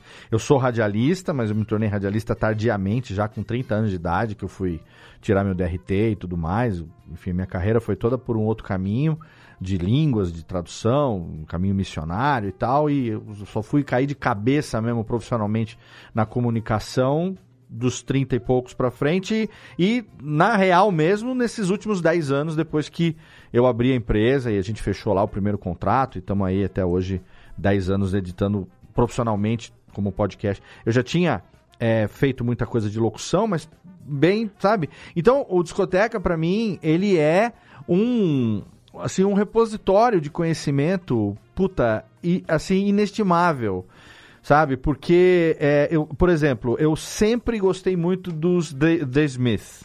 Eu sempre fui apaixonado por Smiths. E aí, de repente, em agosto desse ano me aparece o discoteca sobre The Queen's Dead, que é o álbum que revolucionou a minha vida, cara. É um álbum que, sabe? E numa época que, de repente, ele, assim, imagina o Léo ali é, em 86 com, com é, 14, 15, 14, 12 anos de idade, né? Tinha 10 de 84. É, desses álbuns aqui, eu não me lembro se, se eu tenho esse LP aqui ou não, do, do, do The Queen's Dead, se tá nesse, na minha caixa, que eu citei do meu pai. Mas de repente a gente chegava na loja de disco, meu pai tinha uma loja aqui em Serra Negra, e na frente da loja de roupa dele tinha uma loja de disco, que era a única loja de disco da cidade. E eu, com 12 anos, quando não estava na escola, não estava trabalhando de office boy no escritório que eu trabalhava, eu ficava ali na loja com ele. O que, que eu fazia? Eu atravessava, tinha a loja de disco, do lado da loja de disco, de disco era o flipper, fliperama. Então eu passava o dia entre a loja do meu pai, a loja de disco e o flipper. E eu ficava durante mais ou menos uns dois anos ali, naquela época, 84, entre 84 e 87 mais ou menos. Então a gente chegava na loja de disco e tava tocando alguma coisa nova que eles tinham recebido né? No caso do The Queen's Dead, aqui só veio chegar, se eu não me engano, em 87, né? Foi, foi um pouco, foi depois. Mas em algum momento tava tocando aquilo ali, né? E, cara, o, a gente era pego pelo som. Assim como aconteceu com o New Order em 88, sabe? Com outras bandas. A gente era pego pelo som. E aí a gente comprava o, o, o disco a muito custo. Eu chorava pro pai, enchia o saco para comprar o LP em algum momento. E aí a gente ouvia, mas a gente não tinha ideia de quem era o artista, por que, que ele fez, da onde que é, quem é. Você sabia porque tinha os créditos, eu lia, consumia tudo aquilo. Mas não tinha, eu ia fazer onde? Eu ia na biblioteca? Não tinha onde que você ia ter informação sobre isso. Entendeu? Então aí tem muita coisa que eu sou, eu sempre fui apaixonado, que eu só fui aprender porque, como, qual circunstância, ouvindo discoteca, bicho. E assim, eu produzo o Classics há muitos anos já, mas ele é um álbum focado na biografia do artista em si. E ele não aprofunda nos discos, nos álbuns, né? É um, um programa mais biográfico que me lembra os programas que eu gostava de ouvir é, quando, eu, quando eu era moleque. Não lembro exatamente aonde, porque é, aqui no interior tinha muito pouca rádio e tal, mas é um estilo que me traz esse saudosismo. Agora, o que você faz, cara, é assim inestimável. Então, por isso que eu falei, eu sou feliz de ter você como, como, como colega, como amigo, posso considerar, mas, cara, eu sou fã acima de tudo e tenho que agradecer e, e, e reverenciar o que você tem feito para os amantes de música nesses últimos é, dois anos com esse projeto, sabe? Graças a Deus que o projeto rendeu é, comercialmente a ponto de você poder manter, a ponto de você poder hoje, né, ter perspectiva de coisas novas, ainda o livro está recém chegando aí na nossa mão, tenho certeza que vai vir coisa muito mais foda pela frente.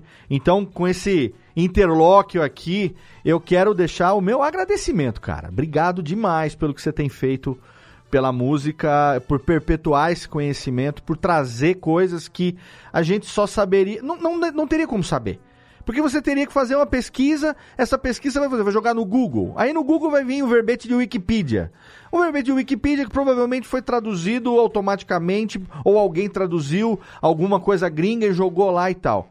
Você não. É um jornalista, amante de música, um cara que está vivendo isso aí a sua vida inteira, desde os 19 anos de idade, ou de, de cedinho ali, quando seu pai te mostrou ali o, o, o álbum dos Beatles e tudo mais.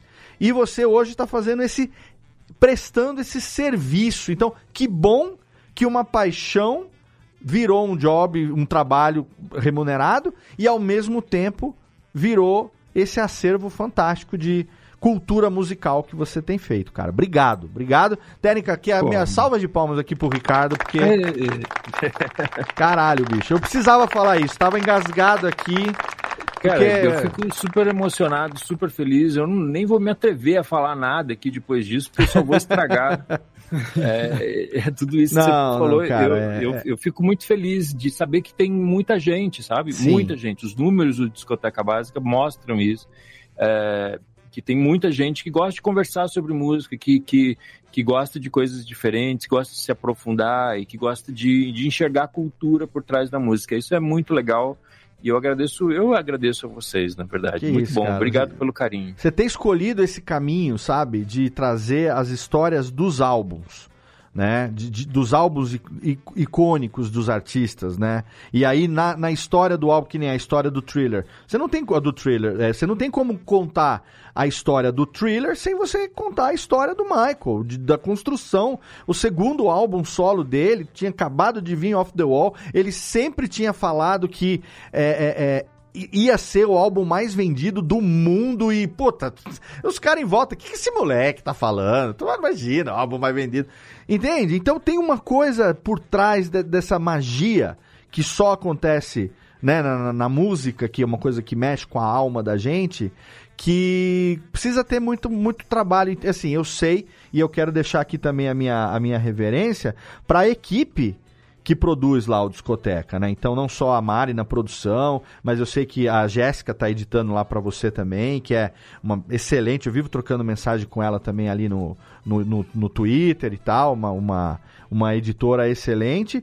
É, também teve o, Sérgio participou né, da terceira, quarta Sérgio, e quinta temporada. Grande. Grande é. Jomori ali. Então, deixar agradecimento a, a, a, a Mari e, e a minha, querida amiga Jazz Rider e a galera lá da Parasol por ter abraçado esse projeto, viabilizado e permitido que o Discoteca Básica, em dois anos aí, arrisco dizer, se tornasse o podcast de música mais importante do Brasil, cara. Não sei se é o maior, mas que é o mais importante é, com toda certeza. Para mim, pelo se menos. É o, é. Se é o mais importante, eu não sei, mas que é o maior é. Ah, então.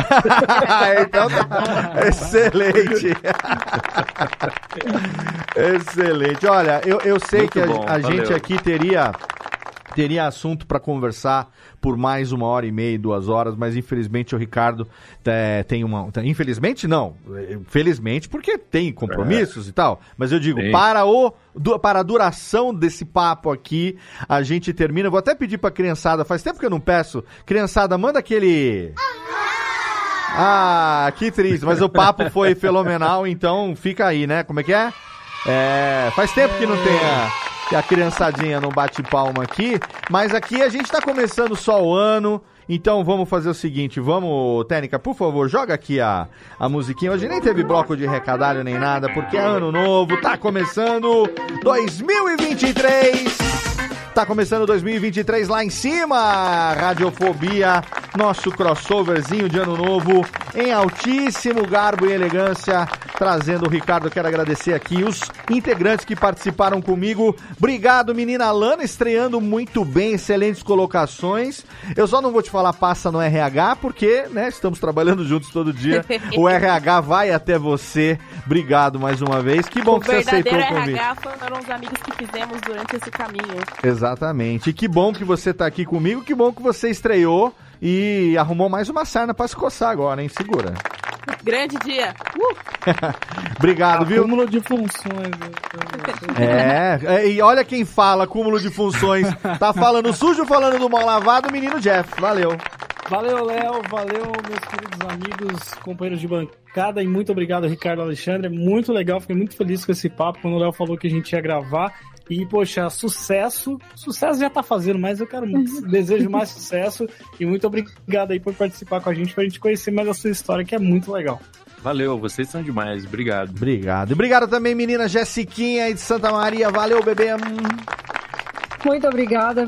Prazer, Ricardo. Foi uma conversa excelente, né? Eu agora estou maratonando discoteca básica.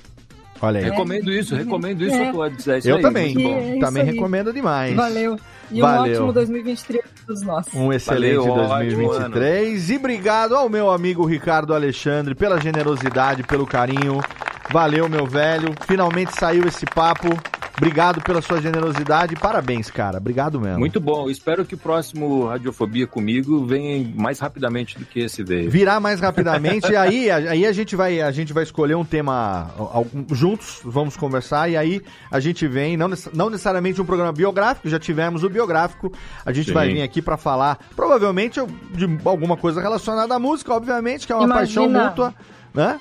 Imagina o que, que ele tem de rolê aleatório pra contar. hein? Fazer um parte 2 só com ele. Ó, vai dar um programa só com ele. Ricardão, só pra gente não deixar de passar aqui também o nosso serviço aqui pra quem quiser entrar em contato lá eventualmente. Tem o seu site pessoal, que é o ricardoalexandre.jor, jor de jornalismo, né? Ponto .br. E ali a pessoa vai poder entrar em contato direto com você, eventualmente. Quer uma palestra com o Ricardo Alexandre? Dá pra, dá pra ter sua palestra aí do Ricardo Alexandre, Dá. por que não? Quer um livro, proposta de escrever um livro novo aí? Se tiver, cadê a técnica? Se tiver uma parada boa no rolê, por que não? Exatamente, né? E tem É. lá o site que é o podcastdiscotecabásica.com, é isso? Exatamente, ali tem todos os caminhos sobre o podcast, todos os episódios para ouvir bonitinhas, as capinhas, tem caminhos ali para o clube. É, se a sua marca quiser anunciar nessa nova temporada do Discoteca Básica 2023, estamos abertos a Excelente. conversas, então tem lá os contatos também.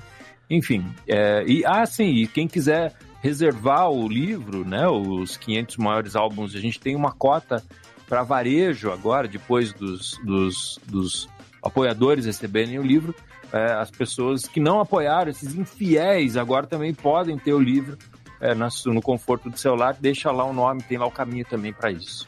Ah, excelente. E eu quero só deixar aqui um que a técnica tá me lembrando aqui, é, do clube Discoteca Básica, que você pode fazer parte também, ali no É Hotmart verdade. Sparkle, né? Eu vou deixar o link para Exatamente. você ali na postagem do episódio, para você clicar direto, mas lá no site do Discoteca Básica Tem. você vai ter o Também caminho tem lá um caminho também. bonitinho. Cara, vintinho, vintinho por mês, puta, baratíssimo. Você participa do Clube Discoteca Básica, você vai ter acesso a muito conteúdo exclusivo ali. Só vou lá pra você. Primeiro, já vale, viu? Já vale os vintão pra eternidade, que é pra você... é, no primeiro episódio tem o, o, o Sobra de Estúdio, que é com o Miele, velho. Eu tive o prazer de passar uma noite na casa de Luiz Carlos Miele, tomando uma garrafa de White Horse, que era o uísque que o Mielão gostava. E fui recebido na casa dele lá na. Como é que chama ali? Na praia que ele, que ele morava ali na- na- no Rio de Janeiro? Esqueci agora ali, não. Enfim. Mas é onde tem a praia do PP ali e tal. No, São Conrado! São Conrado, São Rio de Conrado, Janeiro. exatamente. Exatamente. Então, gente, vai lá no Clube Discoteca Básica que tem muito conteúdo ali pra você, fora o que vem por aí, né? Porque tem muita coisa exclusiva que sai também toda semana. E, cara, é isso. Eu vou lá também é, participar cada vez mais e agradecer mais uma vez, Ricardo. Obrigado, velho. Muito obrigado mesmo. Valeu, pessoal. Foi demais.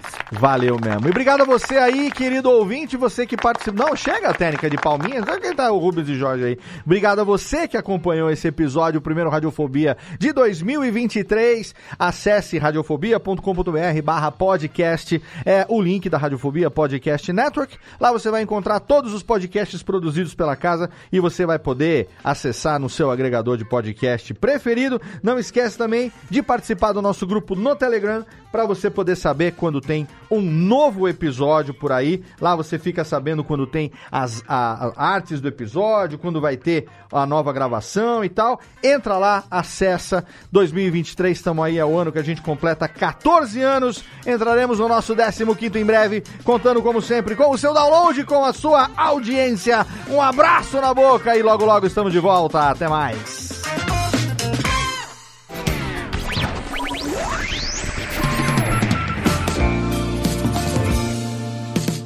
Este podcast foi publicado pela Radiofobia Podcast Network. Acesse radiofobia.com.br barra podcast para conhecer e ouvir todos os nossos programas ou assine no seu agregador de podcast preferido. Esperamos você no próximo episódio.